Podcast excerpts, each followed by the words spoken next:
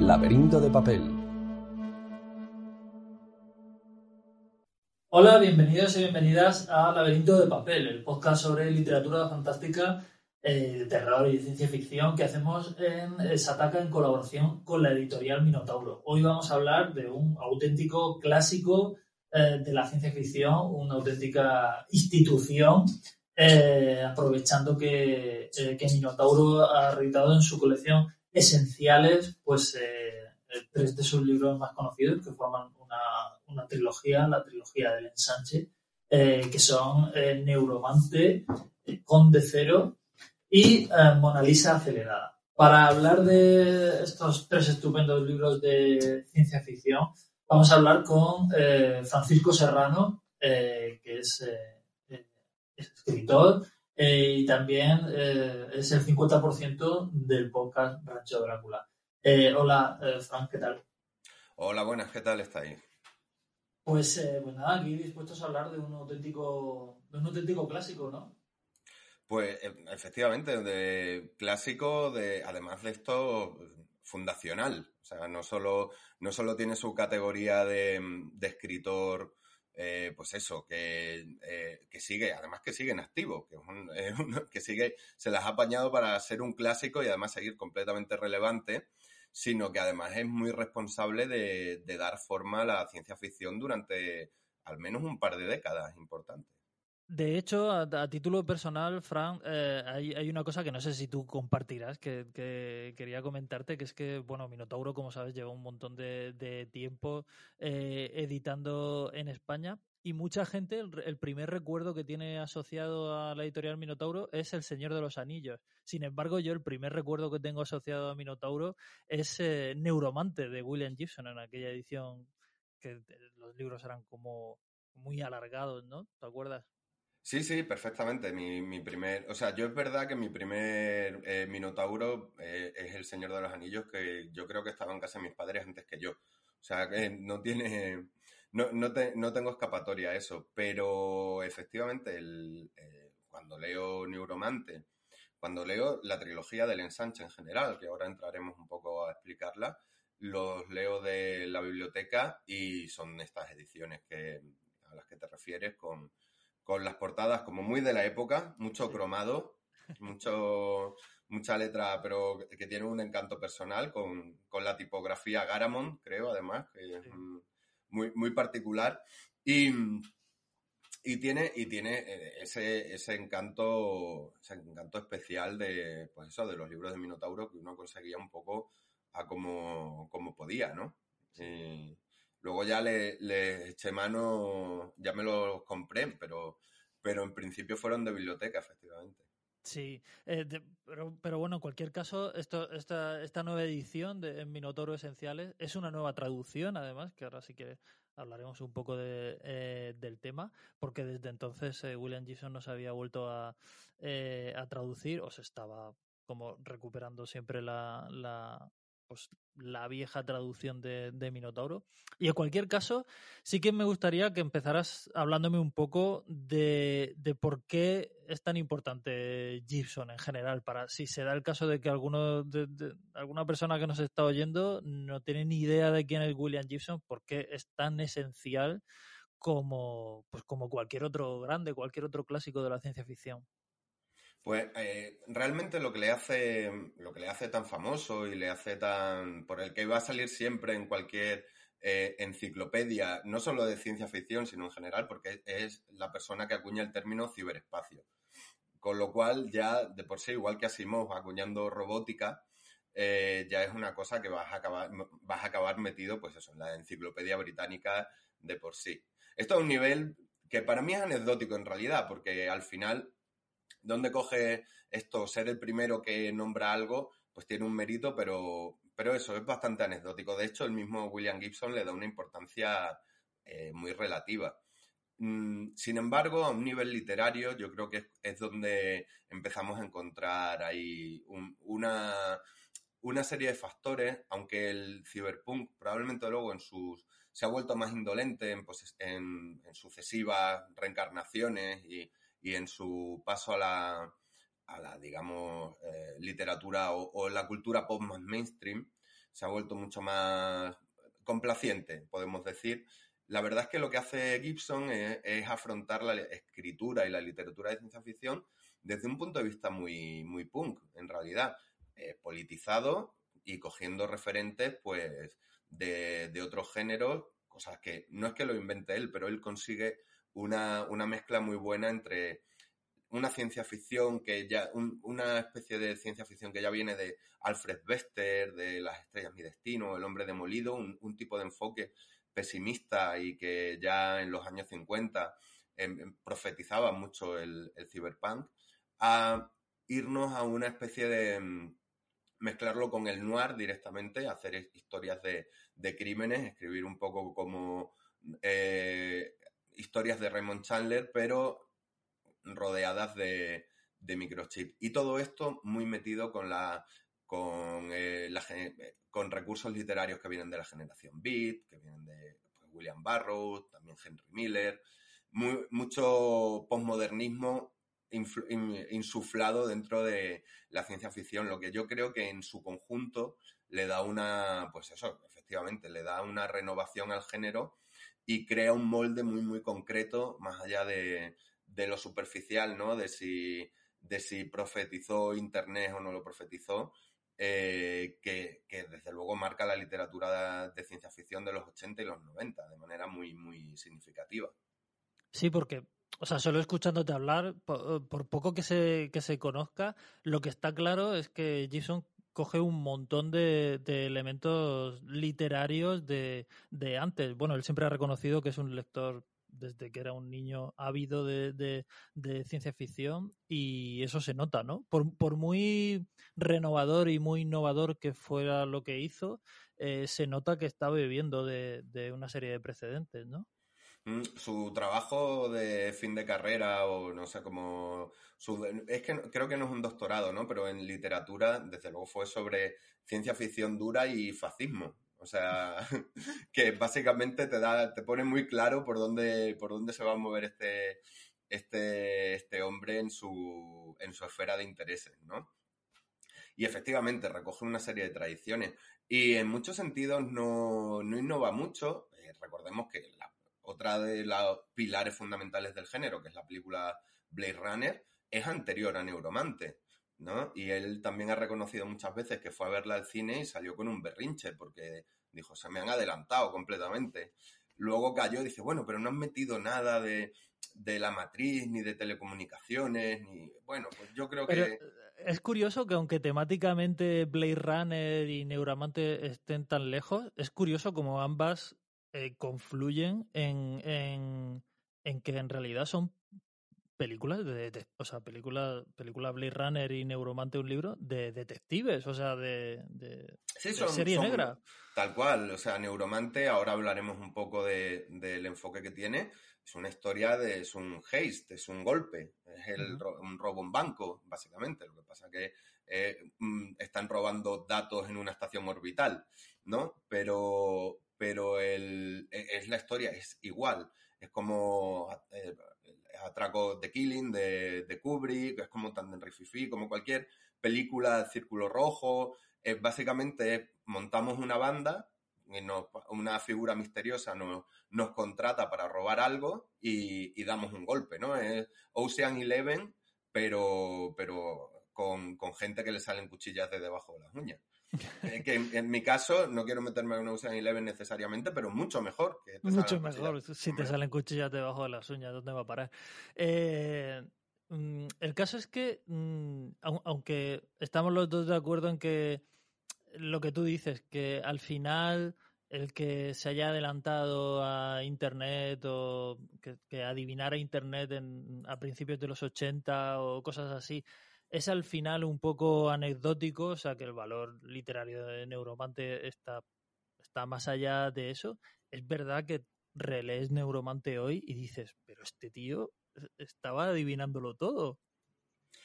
Efectivamente, es muy impresionante y ahora lo que, lo que nos pasa con esto también es que tiene un matiz muy interesante que se lee como retrofuturismo prácticamente. Es como, porque al fin y al cabo es como si predicho o pronosticado como la relación que vamos a tener en Internet, pero siguen siendo ordenadores de cinta de casete.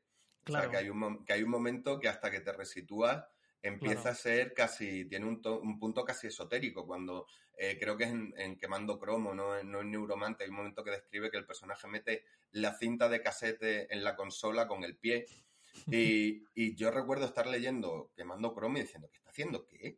O sea, y mira que yo vengo de una, ya sí que, sí que he visto ordenadores con, con cinta, ¿no? Mm. Pero, pero aún así, hay un momento de, ya, o sea, yo esto creo que ya ni, no sé ni si usábamos disquetes cuando leí yo esto en, en, Quemando Cromo, ¿no? Y, te obliga a una, a una reconfiguración y a una resituación de, tecnológica que es muy, muy interesante y muy chula. Y, al fin y al cabo nos obliga, pues eso, a, leerlo como retrofuturismo. Lo que no le quita ningún mérito, pero como tantas cosas de la ciencia ficción, eh, al fin y al cabo es gente que, sabe qué tecnología y, la piensa, ¿no? Y piensa qué tecnología es actual, ¿no? Porque Internet, desde luego, no se, no se inventa a mediados ni a finales de los 90. Eh, entonces, sabe que está esto y dice, vale, esto va a ser mucho más importante. Y es probablemente su hallazgo temático en, el sentido literario, ¿no? El sentido literario de ciencia ficción, ¿no? En esta obsesión que tiene la ciencia ficción por ser divulgativa y rigurosa que, a veces nos importa, a, algunos lectores nos importa regular, en realidad. Pero... A otros les importa mucho. A otros les importa mucho. Mm. Y el propio William Gibson, en, la, en el prólogo que tiene esta edición de Neuromante, dice cosas muy interesantes al respecto, ¿no? Es, como es lo que te iba a decir, que hay un momento en la, en la introducción de Neuromante, que la, introducción es actual, y habla un poco de cómo él se ha olvidado de, o sea, que ha dejado, define la novela como, como, como un hijo que, que, lo ha dejado que siga su vida, y, pero que es agradable saber que ese, que ese hijo ha seguido su vida efectivamente y ha conocido un montón de gente y ha tenido una vida muy enriquecedora, pero que él ya se ha, se ha olvidado de, de, eso. Y dice, hay, hay una cosa que dice que, que me parece muy significativa, que es que eh, que le gustaría meterse en la cabeza de un lector adolescente que coge ahora Neuromante por primera vez y se pasa toda la novela preguntándose por qué nadie coge un móvil y, usa un móvil. Claro, eh, el tío pudo predecir Internet, pero no predijo los, los móviles.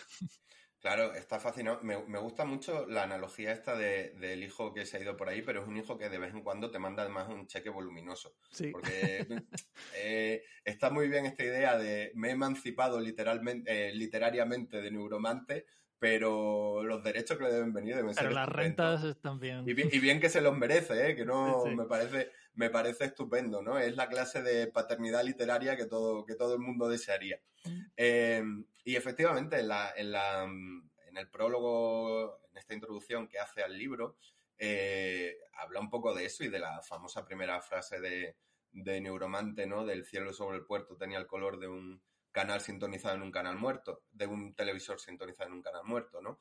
Y que decía él, es que esto ya la gente no sabe que es un televisor o sea, porque es que ya no hay televisores que sintonicen canales muertos, ¿no? Claro. Porque ya no la señal es digital, porque si se te va el canal se te pone la pantalla negra y ya está. Esta estática arenosa y crujiente que, veíamos en la pantalla en estos viejos televisores de tubo, que él describe de hecho un televisor pues todavía más antiguo de los que recordamos nosotros, ¿no? Dice un, Motorola con armazón de, madera y, tela en los altavoces y tal. Dice, eso es que es, es vintage de por sí, ¿no? Y al final es una novela pues que en su eh, radical modernidad del momento se ha convertido en, una especie de, pues eso, de steampunk involuntario, ¿no? de, silicio punk. De, Hay una, especie de, género que, a veces es muy, e, es, muy atractivo también, ¿no? Igual mm. que, que todos estos géneros, pues el steampunk, el steampunk, el diesel punk, el atomic punk, pues vamos, eh, tenemos esta especie de, vamos, hace poco, con, eh, un juego de infausto recuerdo, pero que luego no salió muy bien, pero el juego, el Cyberpunk, el videojuego que salió hace, hace un tiempo poco, fue, salió como un gran blockbuster, ¿no? Luego salió regular y al final esos ya eran, o sea, ya es retrofuturismo puro y duro. O sea, efectivamente tienes que, las cosas tienen cables todo el rato, ¿no? Porque forma parte de la estética que haya muchos cables por todas partes. Cuando ya tiramos hacia lo inalámbrico y hacia, y hacia pues eso. Y, y claro, es una estética muy rara que ya solo se rescata desde la nostalgia, ¿no? Claro. Pero bueno, entrando en, en, materia, eh, háblame un poco de Neuromante, que es la primera. Bueno, esto, todo esto, forma, estos tres libros forman parte de eh, lo que se conoce como la trilogía del ensanche o la trilogía del sprawl, eh, pero son libros independientes, ¿no? Sí, eh, yo creo que William Gibson es muy astuto dentro de este tropo de por sí, ¿no? Que es escribir trilogías en la ciencia ficción para seguir un poco ordeñando la vaca de tu de tu primer éxito, pues eh, William Gibson escribe, escribe Neuromante y luego pues escribe su trilogía correspondiente, como hay que hacer, pero él mismo no piensa, dice que no piensa mucho en trilogías, piensa en libros que están unidos temática y formalmente, aunque se repitan personajes y tal. Y la trilogía del ensanche, que ya viene de los relatos que, están en quemando cromo en algunos, eh, pues, pues forma esa especie de conjunto temático un poco un poco, eh, digamos, no, no tiene una, continuidad de presentación, nudo y desenlace, ¿no? Dentro de en los libros, cada uno es autoconclusivo. Se pueden leer desordenados. De hecho, yo en su momento me leí primero Neuromante, pero luego Mona Lisa acelerada, porque no logré echarle mano a Conde Cero hasta mucho después. Y, y te lo lees y se entiende perfectamente. Neuromante es, como hemos dicho, una historia de atraco, es un golpe, es un, el, protagonista Case es, un, es un, lo que llamaríamos ahora un hacker. utiliza la terminología de vaquero de consola o de jinete. El, También ya retro completamente. Claro, o sea, al fin y al cabo tiene que crear el, vocabulario de una cosa que no existe, ¿no? Y es como, pues son como jinetes de consola o, vaqueros, le, utiliza muy esto de, al final la, utiliza un poco de digamos, el vocabulario de los forajidos, ¿no? De la frontera. Eh, dentro de esta suma de referentes, pues utiliza, no utiliza pirata, ¿no? O sea, yo creo que lo de pirateo se utiliza, se ha utilizado luego en traducciones posteriores, pero ni hacker ni nada. Entonces, eh, básicamente, eh, Case, pues también es como también un, un, arquetipo de cine negro, es un, es un ladrón de datos que comete el error de robar a su jefe y sus jefes se las apañan para eh, meterle una neurotoxina que le impide conectarse a, Internet que hay en este mundo, se llama la matriz. Y es un tipo de conexión mucho más intensa. ¿eh? También forma parte de la época en la que todo iba a ser realidad virtual, ¿no? No íbamos tanto a mirar a través de, pantanas, eh, de pantallas, sino a ponernos unos conectores en las sienes que iban a, a meter información directa en nuestro cerebelo, ¿no? Pues por cierto, te interrumpo un momento solo para decirte que, eh, que posiblemente si alguien, algún, alguien de los que nos está escuchando está oyendo esto que estás diciendo y de repente oye la matriz, dirán, pero ¿cómo que la matriz? Pues sí, efectivamente, obviamente Matrix es, es, una, es una de las películas más claramente influidas eh, por Neuromante no, y no precisamente acreditándolo, ¿no? No, no, está dentro de su, vamos, está dentro de su ADN neuromante y también hay, hay referencias en los nombres de las canciones, o sea, de la banda sonora de Matrix y de las secuelas, hay referencias directas. Eh, eh, está ahí. Lo que pasa es que William Gibson ha sido siempre muy generoso al respecto. El juego de rol, el de el Cyberpunk que hablamos antes, el juego de rol original ya saqueaba eh, toda la terminología y todo el vocabulario de Neuromante sin pedir ningún permiso y William Gibson siempre dijo que en el momento le dio como bastante pereza de mandar y que, bueno, que lo usasen, ¿no? Y esto ha, colaborado a esta sensación de que realmente, pues, de Neuromante puedes llevarte cosas a manos llenas y no pasa nada, que a William Gibson le parece bien, que en el fondo sigue siendo un poquito punky para esas cosas, ¿no? Sí. Y, y al fin y al cabo, pues, eh, eh, eso, está tan, tan integrado, ¿no? Lo, que decías de la matriz, que un par de veces he ido a decirlo y me salía a decir Matrix o Matrix, porque al final leyéndolo se te hace hasta raro, pero efectivamente vamos a decir como utilizan en la traducción la matriz para, para referirse a lo que nosotros llamamos Internet, ¿no? Y pues este personaje está como en una espiral de caída cuando es reclutado por una por una pequeña organización de ladrones que van a hacer un trabajo, que arreglan este, este problema que tiene para que se pueda conectar de nuevo a la matriz y e inician las fases de este, pues todas las fases de reclutamiento de otros miembros de la banda, moverse, van moviendo por el mundo a distintas localizaciones para hacer las los primeros robos del, del, del golpe que van a dar, que hay como todo va conduciendo a un gran golpe final y a lo largo de la historia vamos descubriendo quién está detrás de la organización de este, de este golpe.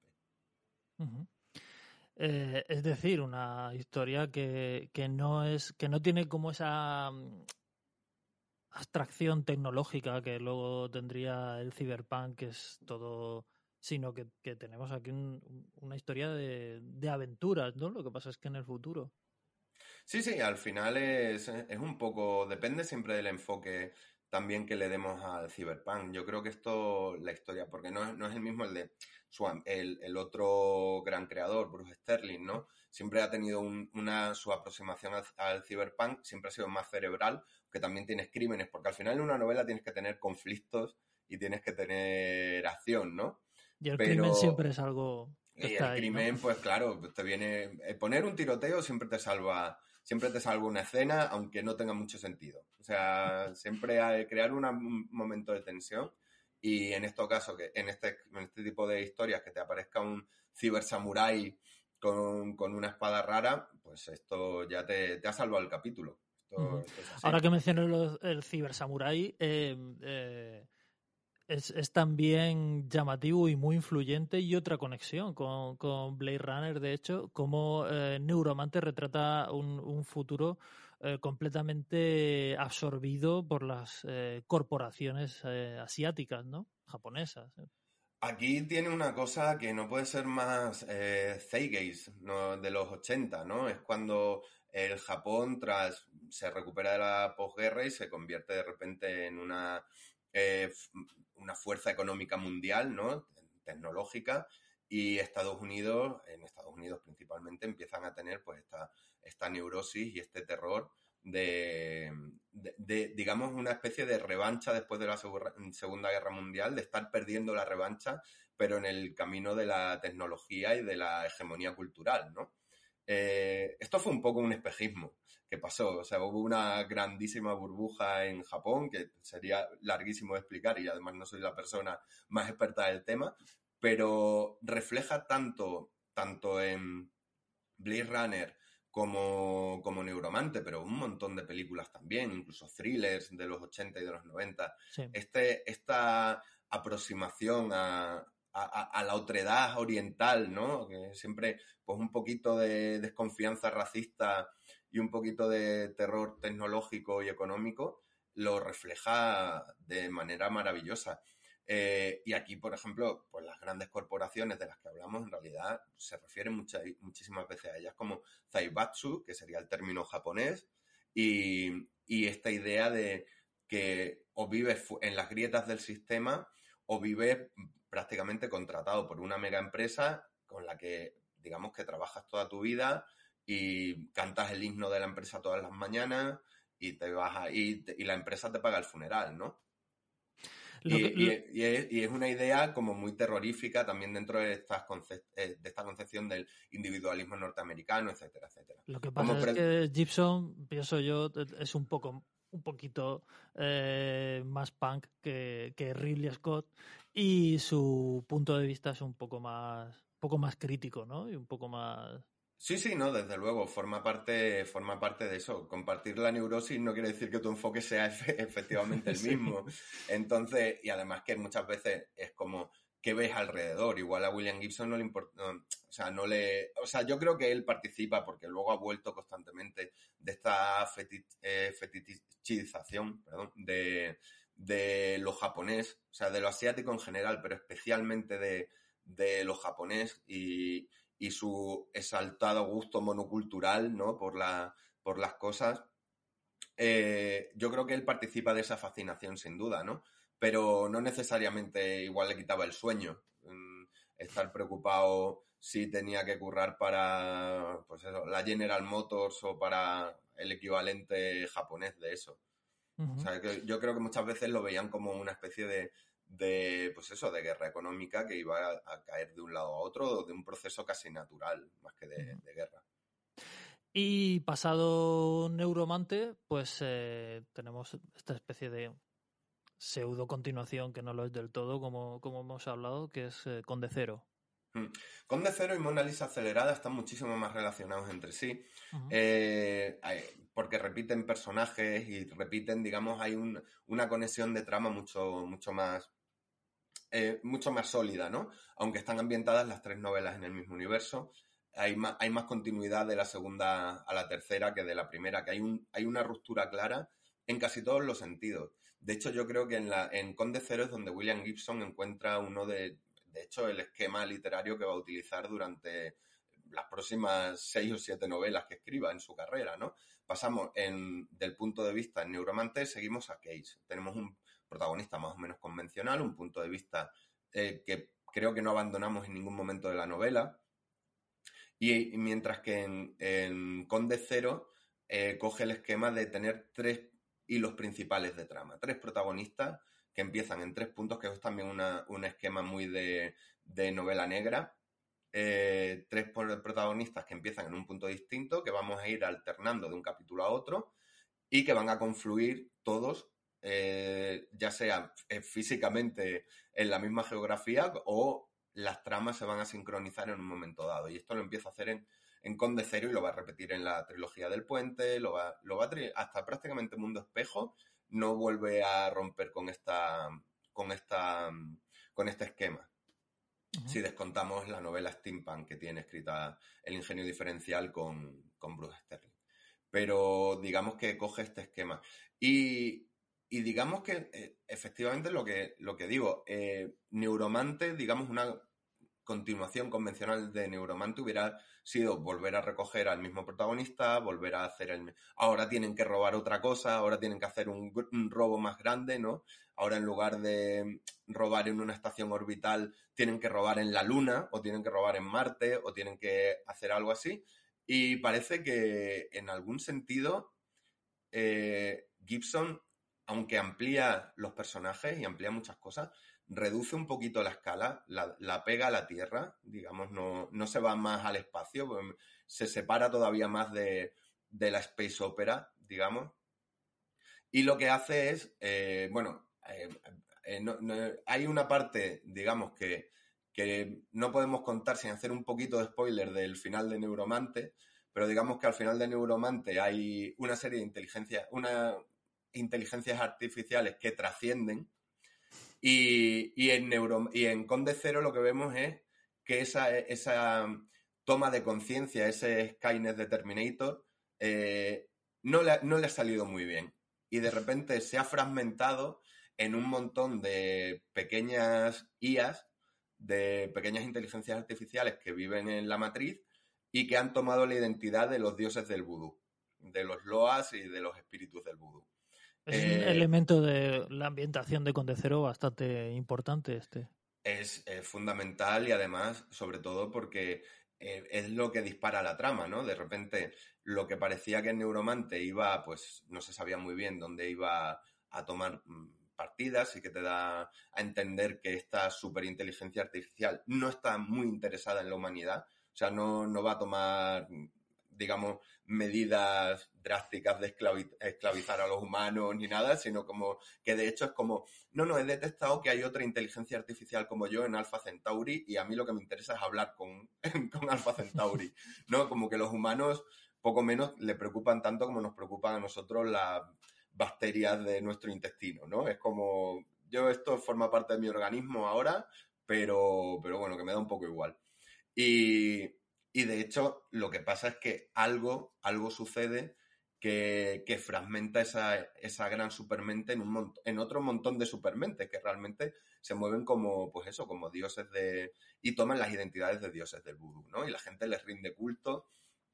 O directamente también te explica que los jinetes de consola muchos fingen que no están, ¿no? Porque la idea es tan terrorífica que haya como inteligencias eh, ahumanas dentro de, dentro de Internet que muchos fingen que no hay y otros pues les dan pues sus sacrificios y hacen sus rituales y hay una y hay un punto ahí muy muy interesante. de eso. Em, antes, de, antes de meternos con Mona Lisa acelerada y que, que, hables un poco de cómo continúa eh, la trilogía, sí que me gustaría em, que me comentaras un poco.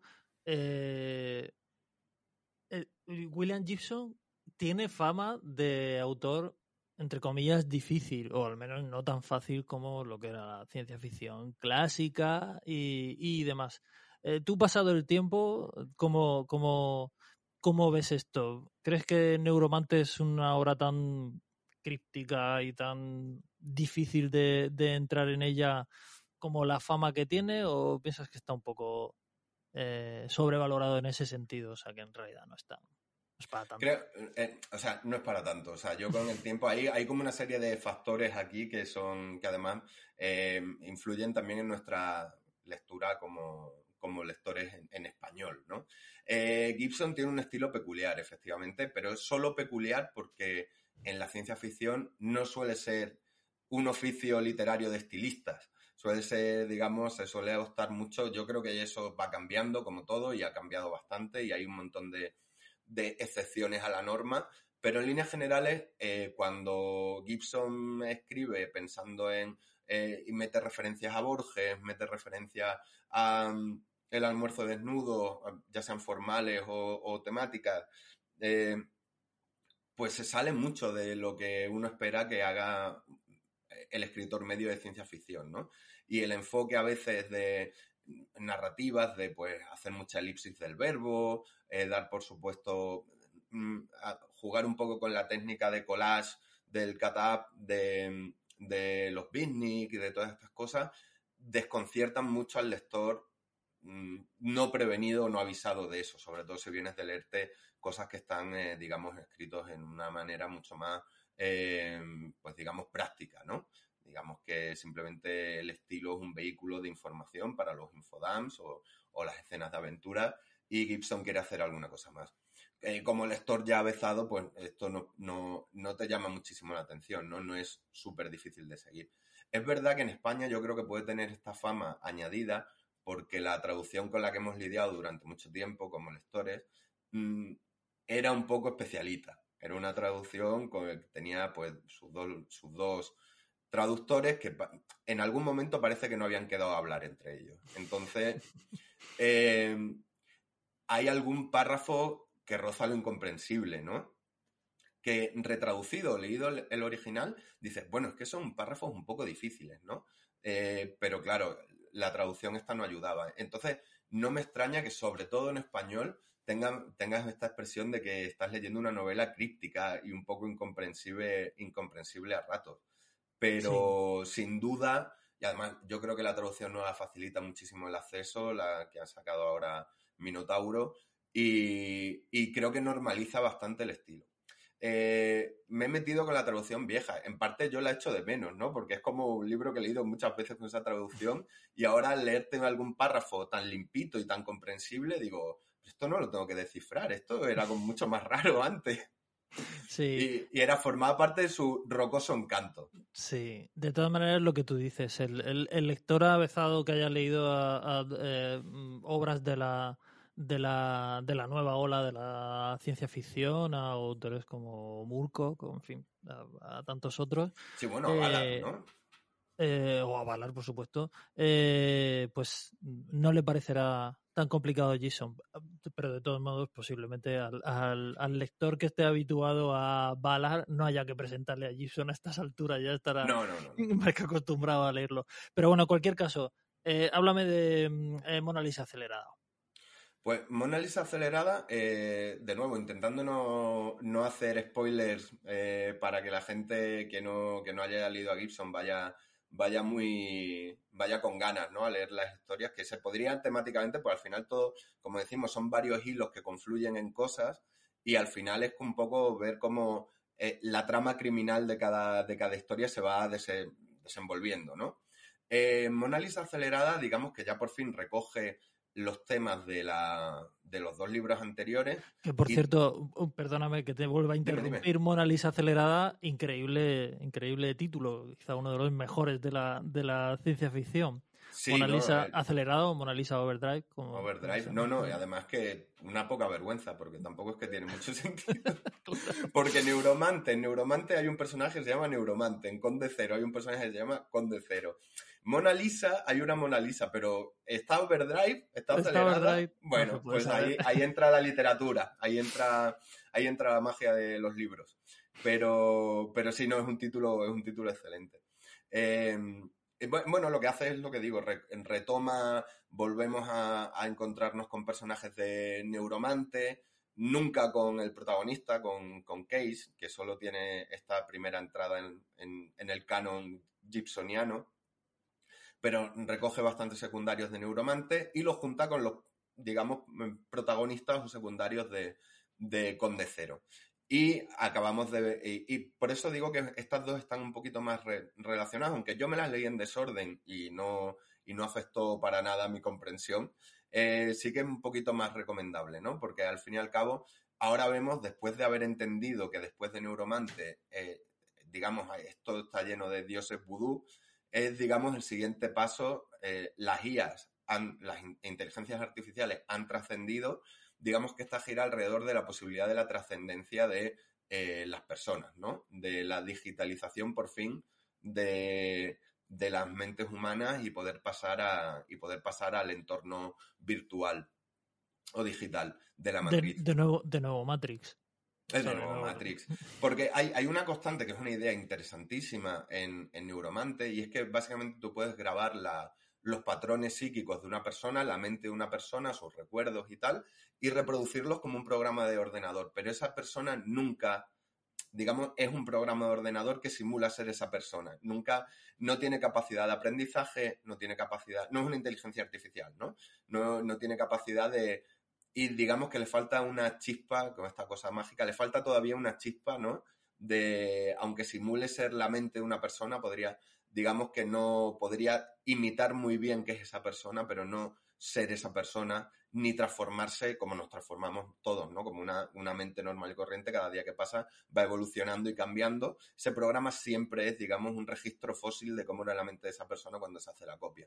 En Mona Lisa Acelerada, la idea es que la tecnología, a través del este, contacto con estos eh, dioses vudú que hay en Internet, eh, han logrado desarrollar unos biochips que al fin y al cabo ya empiezan a funcionar como cerebros que permiten pasar tal cual las mentes humanas, trasladarlas a entornos virtuales y digamos seguir siendo tú. Ya no es una copia, sino que literalmente pasas tú a un, a un punto, eh, a, una LEF, que hay aquí una, decía, una referencia a Borges, al relato. Hay esta referencia eh, que permite pues dar este salto y que al final es un salto cognitivo y es un salto que, te, que permite a la humanidad trascender por fin y ponerse este, al nivel de estas inteligencias artificiales que están y hablar por fin con esa inteligencia artificial de, de Alpha Centauri que solo es mencionada al final de Neuromante y vuelve a ser mencionada aquí también un poco dejándote con la miel en los labios porque quieres saber mucho más, ¿no? De una inteligencia artificial alienígena pero te lo vuelve, te lo vuelve a, meter. Y al final, la historia de Mona Lisa eh, acelera, pues si en la otra era un robo, en, la, en esta también era como una especie, eh, hay una parte de, hay una parte de Conde Cero que es un poco asalto a la comisaría del Distrito 13, eh, con los personajes asediados y siendo tal, pues esta es la historia de un secuestro, ¿no? De, la protagonista Mona eh, es muy parecida a un personaje que quieren secuestrar y es una adolescente prostituta que, pues, pues que la van a utilizar para, secuestrar a otra persona y, dar el cambiazo, digamos, ¿no? Entre uno y otro. Pero, claro, pues todo se complica porque al final hay dioses en Internet muy interesados en que ese secuestro no se lleve, no se lleve a término. Y, y, aquí pues también tenemos un personaje como eso conectado a este Aleph que os digo, que es como una especie de, pues es un universo de bolsillo, una dimensión de bolsillo, y también hay personajes capaces ya de conectarse a través, sin, digamos, sin eh, tecnología mediante, o sea, sin consola y sin cables y sin nada, de manera inalámbrica Internet, tiene el wifi en el cerebro y, ya te pasas totalmente a ese punto. Y eso es lo que... Y de eso va Mona Lisa acelerada, de cómo alcanzamos, cómo los humanos se ponen por fin al día, ¿no? Y dan ese salto cognitivo. La, trilogía del ensanche, aunque estos son los tres libros, eh, se, prolonga en relatos y, en otras partes de la obra de, Gibson, ¿no? Sí, eh, digamos, eh, viene precedida ¿no? por los relatos, la obra de que están publicados en Quemando Cromo, o Quemando a Cromo, sería el título, digamos, la traducción más literal, pero mola más Quemando Cromo. Quemando Cromo es, digamos, el gran relato fundacional de la matriz. Es donde aparece, por fin, aparecen los jinetes de consola, aparecen personajes que van a ser mencionados ya en Neuromante, y empiezan a crear este concepto del ensanche. Luego hay otro par de relatos más que están ambientados en el mismo universo, en las empresas, digamos que en lugar de cine convencional, allí pues tienen empresas que lo llaman simulador de estímulos, el SimSteam, donde tú te, pones los aparatos de veríamos ahora de realidad virtual, ¿no? Pero sientes todo lo que siente la estrella de cine, pues están ambientados en este, en este tipo de, de industria, uno de los relatos y todos van sentando las bases para lo que luego va a ser efectivamente Neuromante. Y tiene, y tiene, pues amplía un poco. Estos también pueden leerse en el, en el orden, en el orden que uno quiera. No hace falta seguir una muy rigurosa, muy rigurosa línea temporal. Uno no se va a perder, son todo más o menos autoconclusivo. Pero la única gracia es ir pillando las referencias a lo largo, a lo largo de tu lectura. Eh, hay, hay mucho de, aunque Minotauro está, eh, está aprovechando, está haciendo una especie de biblioteca de, William Gibson, está editando distintos libros, aún queda mucho por editar en, de, Gibson en, España, ¿no? Porque como has dicho, sigue, sigue activo. Sigue activo y sigue relevante, sigue escribiendo, sigue escribiendo libros, ha vuelto a la ciencia ficción tras un breve paso por el, digamos, el tecno, eh, realista, eh, eh, digamos, en sus núcleos de tres y tres libros, ¿no? Ambientados más o menos en los mismos universos. Tienen los noventas la trilogía del puente, que es una especie de actualización del cyberpunk, acercándolo más al, digamos, al momento temporal de los 90. Luego, en los primeros 2000, escribe esta otra trilogía que gira alrededor del mundo de la publicidad y de la viralidad de, la, en las nuevas tecnologías, ya digo, en un entorno donde no hay ciencia ficción. Y ahora está con una novela de ciencia ficción de universos alternativos y viajes en el tiempo, también a través de Internet. La gente te conectas con el pasado a través de tu ordenador y, creas universos paralelos. Y, y, sigue, pues, eso, muy, muy activo y muy... Pues, muy atento, ¿no? A lo que sucede en la Y muy, muy atento. En sus últimas trilogías, bueno, tanto en la de eh, Mundo Espejo, tuvo que reescribir las primeras 100 páginas para eh, incluir los atentados de 11 de septiembre en Nueva York del 2001.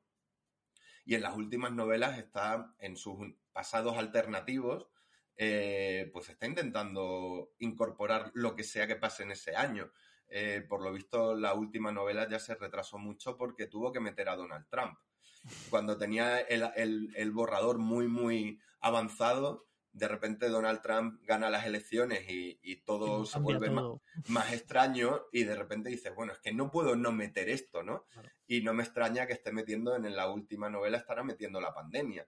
Eh, porque, porque es que además su, su digamos, su world building gira mucho alrededor de eh, como una especie de apocalipsis al que se refiere como jackpot, que es simplemente el conjunto de todo lo que puede ir mal va mal, ¿no? El cambio climático, eh, los antibióticos dejan de funcionar, hay pandemias, hay los, los, estados se vuelven opresivos y fascistas y acaban derrumbándose sobre sí mismos y de repente pasa todo esto como en un, en un a lo largo del siglo XX, finales del XXI y principios del XXII, ¿no? Y se queda como un, planeta Tierra, pues, pues, eh, vamos, cremita.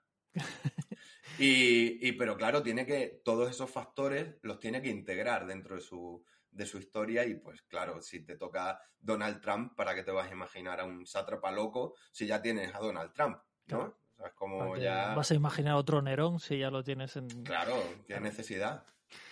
Muy bien, pues, eh, pues bueno, yo creo que, hemos tenido una perspectiva bastante completa de, esta trilogía y de, y de, y de William Gibson y nada, muchísimas gracias por, por, por haber venido a ilustrarnos.